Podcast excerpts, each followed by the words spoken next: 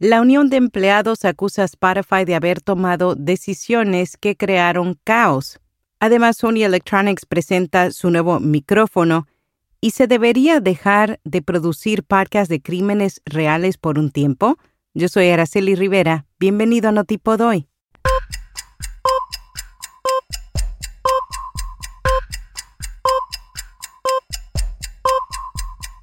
Notipod hoy. Un resumen diario de las tendencias del podcasting. La semana pasada anunciamos que la empresa sueca Spotify reduciría personal en sus estudios Gimlet y Parcast y cancelaría 10 de sus podcasts originales. Ahora los sindicatos de ambos estudios internos se pronuncian y afirman que no se trata de recortes pequeños, sino de reestructuraciones masivas. El gigante del audio cancelará un total de 11 programas de los estudios internos 10 de los cuales espera que finalicen el próximo mes. Los empleados dijeron que estaban sorprendidos por la decisión de Spotify de cancelar una lista de parques originales y despedir al menos 38 empleados. Además, criticaron a la plataforma por no brindar suficiente apoyo de marketing o proporcionar objetivos claros de audiencia para el personal de producción afectado. En la declaración conjunta, los sindicatos de Gimlet y Parcast dijeron que los despidos provocaron que cada una de sus unidades perdiera alrededor del 30% de sus miembros y que cada uno ha perdido productores, escritores y editores experimentados, al igual que expresaron que Spotify optó por crear caos en lugar de tratar a los empleados con la dignidad y el respeto que merecen, hasta el momento de redactar esta nota, los representantes de Spotify se han negado a comentar. El periodista y locutor Jorge Haley entrevistó a Julia Mengolini, cofundadora de Futuro Rock, la radio digital argentina que es sustentada por su audiencia.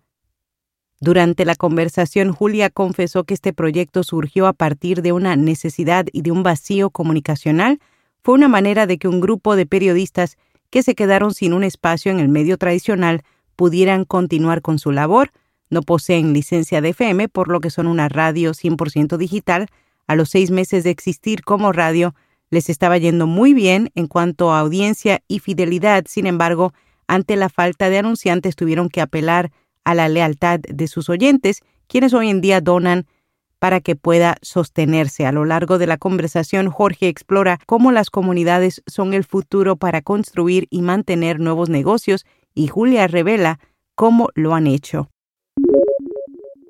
Sony Electronics presenta su nuevo micrófono de condensador unidireccional C80, ideal para grabaciones en estudios domésticos. Este nuevo modelo introductorio hereda la tecnología de los micrófonos C800G y C100 de Sony, por lo que ofrece funciones profesionales de alta gama, pero a un precio muy asequible.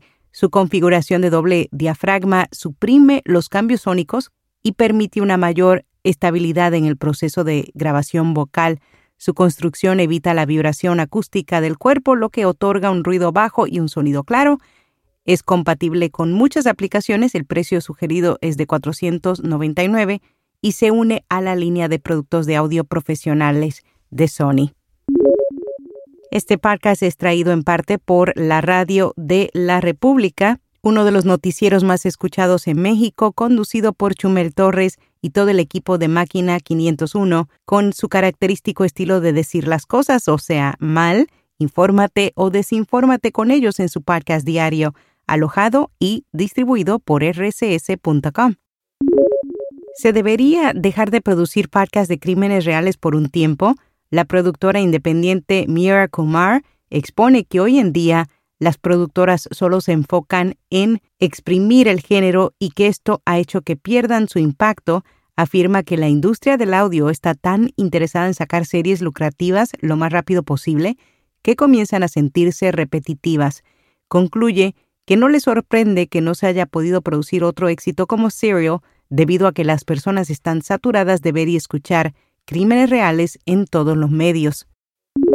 Acast presentó su estrategia comercial. La compañía recientemente compartió su visión del mercado publicitario actual, sus planes en los Estados Unidos y dónde es probable que tenga un mayor impacto una ronda de despidos. Parte de sus declaraciones En cuanto a los despidos, la compañía aseguró que últimamente había estado jugando a largo plazo con sus inversiones y que ha llegado el momento de que se concentren en la rentabilidad.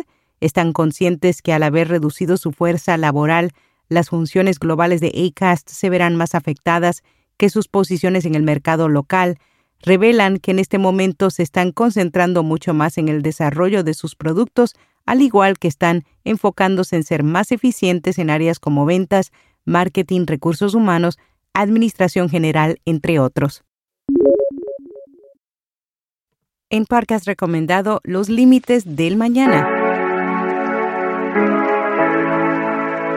Los cibercriminales existen y cada vez ponen más esfuerzo a la hora de llevar a cabo sus ataques, tanto a personas particulares como a organizaciones. Hoy, en Los Límites del Mañana, hablamos de ciberseguridad. Un programa donde analizan el futuro tecnológico desde un punto de vista humanista y filosófico.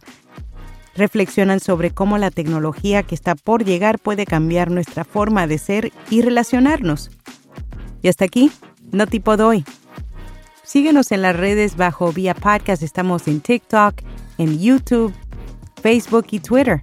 Y no dejes de compartir este podcast con un amigo. Si no te has suscrito a nuestra newsletter, hazlo ahorita siguiendo el enlace en las notas. Será hasta mañana.